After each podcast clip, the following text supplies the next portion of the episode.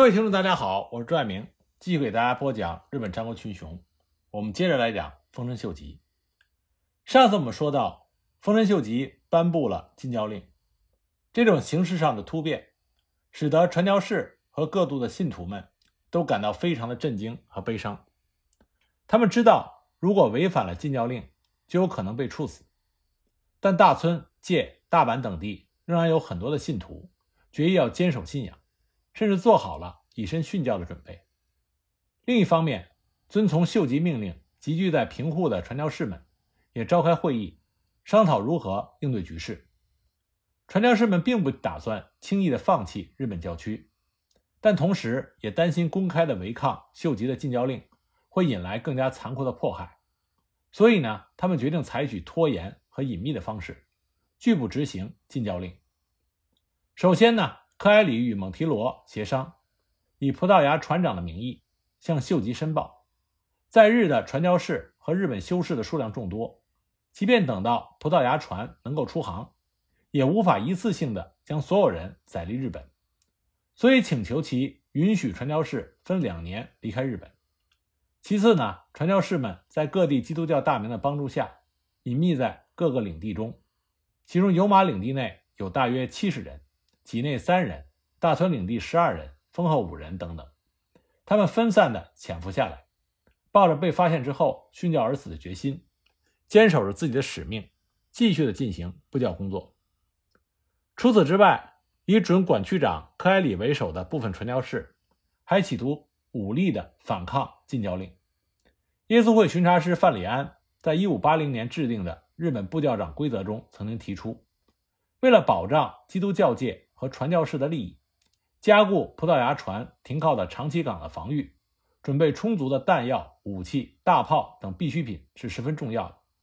贸物要塞的修整也是十分重要的。可能是遵从这一规则的精神，柯埃里在一五八五年三月三日寄给耶稣会部教长的信中，曾经请求西班牙国王由菲律宾派遣军舰来日本，协助当地的基督教大名打击异教徒大名。并且认为这种军事协助能够取得强化当地基督徒信仰、阻止异教徒迫害和迫使异教徒改宗的效果。但这些军事上的考虑都是基于当时大村有马领地受到秉信佛教的龙造寺氏的亲攻，耶稣会在这种敌对势力的军事压力下制定了相应的应对策略。而面对天下人秀吉的禁教令，柯埃里竟然也采取相似的行动。那么，这在范里安一五九零年十月十四日寄给耶稣会会长的信中有所揭示。在信中，范里安批评了科埃里，企图武力对抗秀吉，说科埃里先是纠合有马晴信等基督教大名，协力的对抗秀吉，并与各大名协商为耶稣会提供资金、弹药、武器，在遭到有马晴信、小西行长等人的拒绝和劝说之后。科埃里还妄想向菲律宾请求军事援助，修筑要塞对抗秀吉，这一请求却遭到了菲律宾方面的嘲笑。范里安认为科埃里武力反抗秀吉的计划是愚蠢的，这会给日本布教区带来毁灭性的打击。而就在整个日本的基督教界都沉浸在灾难降临的紧张和恐怖的气氛中时，正在集中精力准备完全统一日本和加强中央集权的丰臣秀吉。已经将基督教的事情抛诸脑后了。虽然在弗洛伊斯的记载中，秀吉在禁教令发布后相当长的时间内都处于愤怒之中，但是据日本其他史料的记载，禁教令发布的第二天，也就是七月二十六日，秀吉在巡视湘崎各个军营的时候，见到町人、渔民菜园荒芜，还特意赠给他们酒水和干鱼。七月三十日到八月一日。秀吉还和其他的文雅之士一起举行了茶会，之后秀吉就率军返回了大阪。禁教令发布之后，就出现过秀吉将在全日本全国对基督徒掀起全面迫害的流言。对此欢喜不已的佛僧和佛教徒，还经常的夸大禁教令，散布秀吉下令要将传教士挂在十字架上，烧毁各地的教堂。捕杀持有基督教印记的人等等这些流言。然而，秀吉从九州返回之后，不仅没有下达进一步禁教的指令，甚至连已经下达的禁教令都没有切实的执行。截止1588年2月20日，弗洛伊斯所撰写的《1587年耶稣会日本年报》时，秀吉不仅未曾要求其麾下的基督教大名改宗，也没有将其没收的位于大阪、界、京都等地的耶稣会修道院和教堂转授他人或者予以破坏，甚至连驱逐传教士离开日本的事情都没有提过。这种令而不行、禁而不止的怪象，就使得弗洛伊斯认为秀吉对基督教的态度。可能有所缓和，但实际上秀吉的态度也没有出现任何缓和的迹象。这种奇怪的氛围维持到一五九一年三月三日，范里安以印度王使者的身份携天正遣欧使节团从欧洲归来，于京都的聚乐地拜见了秀吉。范里安想借着此次的访问，争取秀吉回转态度，撤销驱逐传教士的命令，因此。他以印度王使节的身份，向秀吉进呈了印度王的书信和礼物。秀吉在接见范里安一行的时候，专心聆听了四名少年使节的旅行见闻和其演奏的西洋音乐，表现得非常亲切和随和。这使得畿内的基督徒们认为日本基督教界很快就能恢复到原来的状态。可秀吉并不认可范里安印度王使节的身份，对于范里安进城的印度王的书信的真伪。也有所怀疑。在访问结束之后，秀吉并没有按照范里安所提出的要求，下达同意传教士回归的指令。最终，在留守京都的传教士罗德里戈斯的斡旋下，秀吉同意仅可以有十名传教士留在长崎，作为同葡萄牙人贸易的中间人。尽管秀吉在给印度王的回信中说明禁止传教士在日本布教，留下他们只是为了同葡萄牙人贸易。并且再三地向罗德里格斯强调，允许传教士留在长崎是以不布教为前提。但这个决定实际上推翻了禁教令中将传教士全面驱逐的命令。因此，禁教令发布之后，传教士留在日本这个事实终于正常化。耶稣会大概有一百三十名传教士继续在九州谨慎地进行布教活动。值得注意的是，根据耶稣会的统计。到一五九二年十一月，日本大概有基督徒二十一万七千五百人。在一五八七年到一五九二年的禁教期间，仍然有五万多人受洗改宗。丰臣秀吉以禁教令为中心的禁教措施，并没有起到禁止基督教传播的效果。整个过程中存在着太多值得推敲的疑点。那第一个需要回答的疑点就是，秀吉禁教的根本原因是什么？在禁教令全文的五条内容中，前三条可以看作是为了驱逐传教士做出的一定解释。第三条明确地提出驱逐传教士的禁教措施，后两条则是在强调禁教与商贸无关，保护外国商船的自由商贸。第一条明确提出日本是神国，基督教是邪法，二者相异，凸显出双方在文化上存在着不可调和的矛盾和冲突。第二条，先是举出双方文化冲突上的具体事例，控诉传教士不遵守日本的法律，迷惑民众，破坏神社和佛寺。随后点名日本领主所具有的领地和权利都是暂时的，应该遵守天下的法律，约束领内的基督徒。看上去这像是在叙述文化上的矛盾，但整条的重心在于强调守法，而授予领主土地和制定天下法律的人。正是当时已经成为日本最高统治者的丰臣秀吉，所以第二条实际上是秀吉在强调他自身的统治权威，要求基督徒和领主遵从他的统治秩序，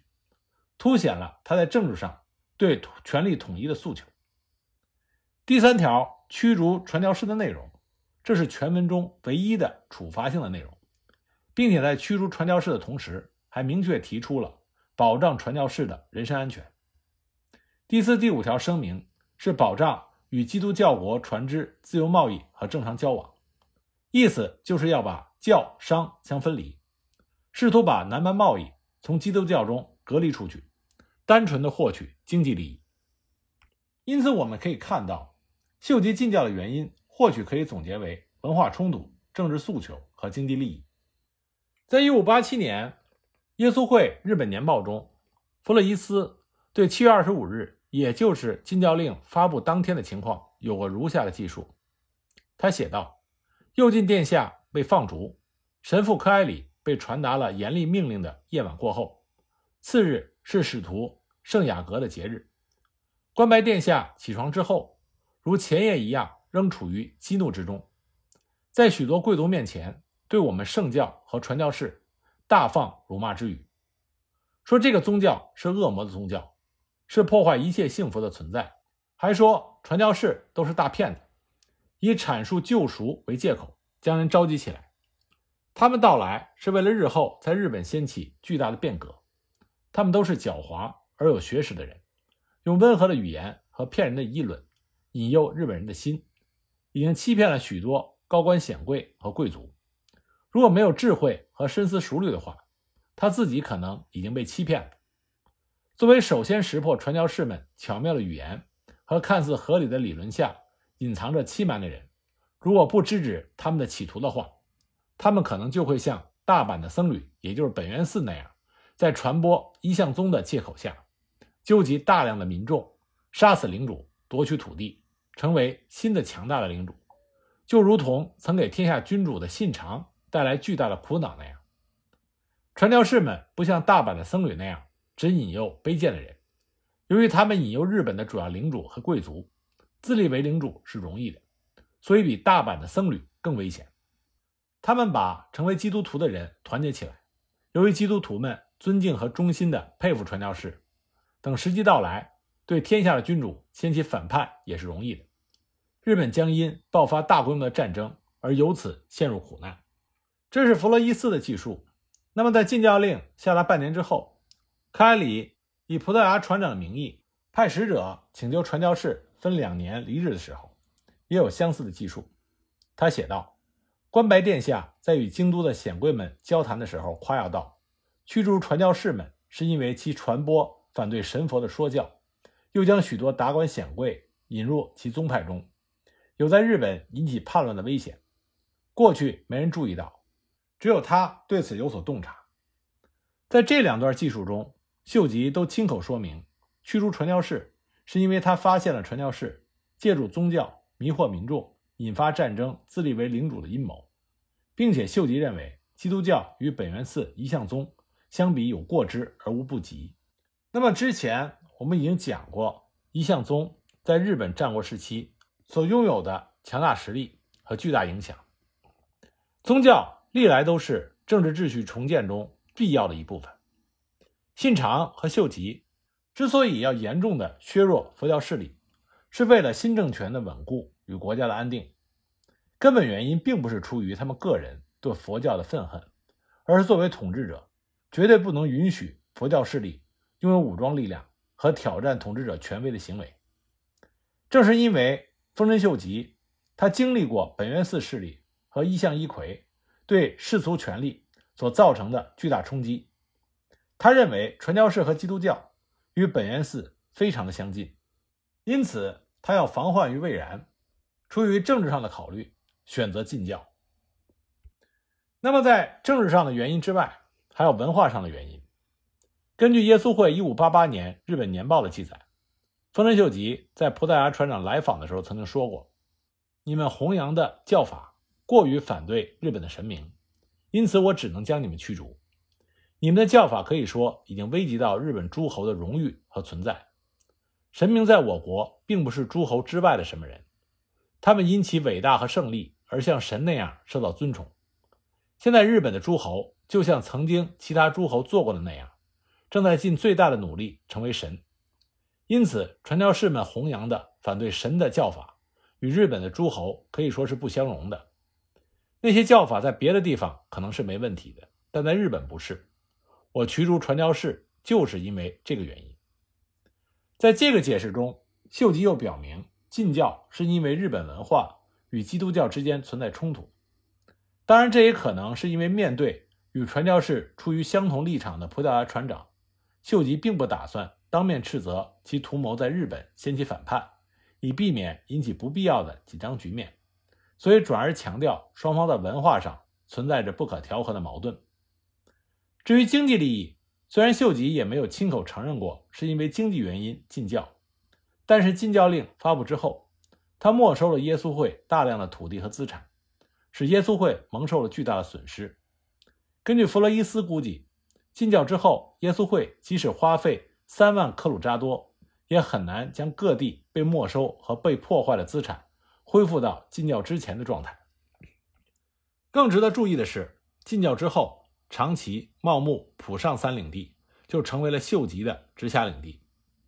其中长崎港在1571年开港之后，就成为葡萄牙商船停靠的主要港口。1575年到1588年间，耶稣会借助葡萄牙商船从事生丝贸易，每年的投资额约为八千到一万五千克鲁扎多不等，获益是在三千到一万克鲁扎多不等。耶稣会每年委托的葡萄牙商船购买的生丝量，基本上是在五十匹高左右。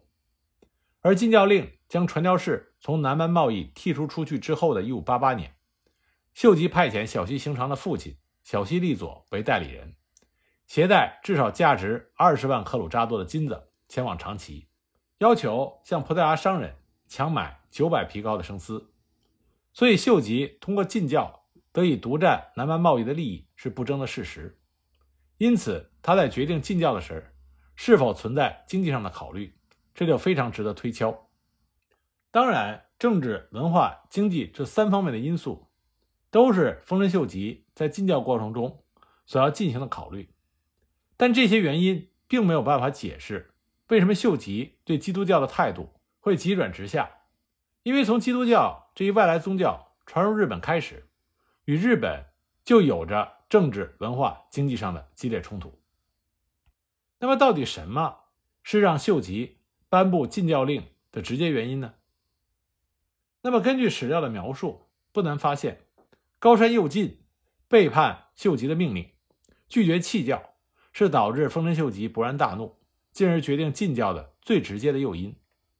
那么，丰臣秀吉为什么要让高山右近弃教呢？那么，关于这个问题，我们下一集再给大家继续分析。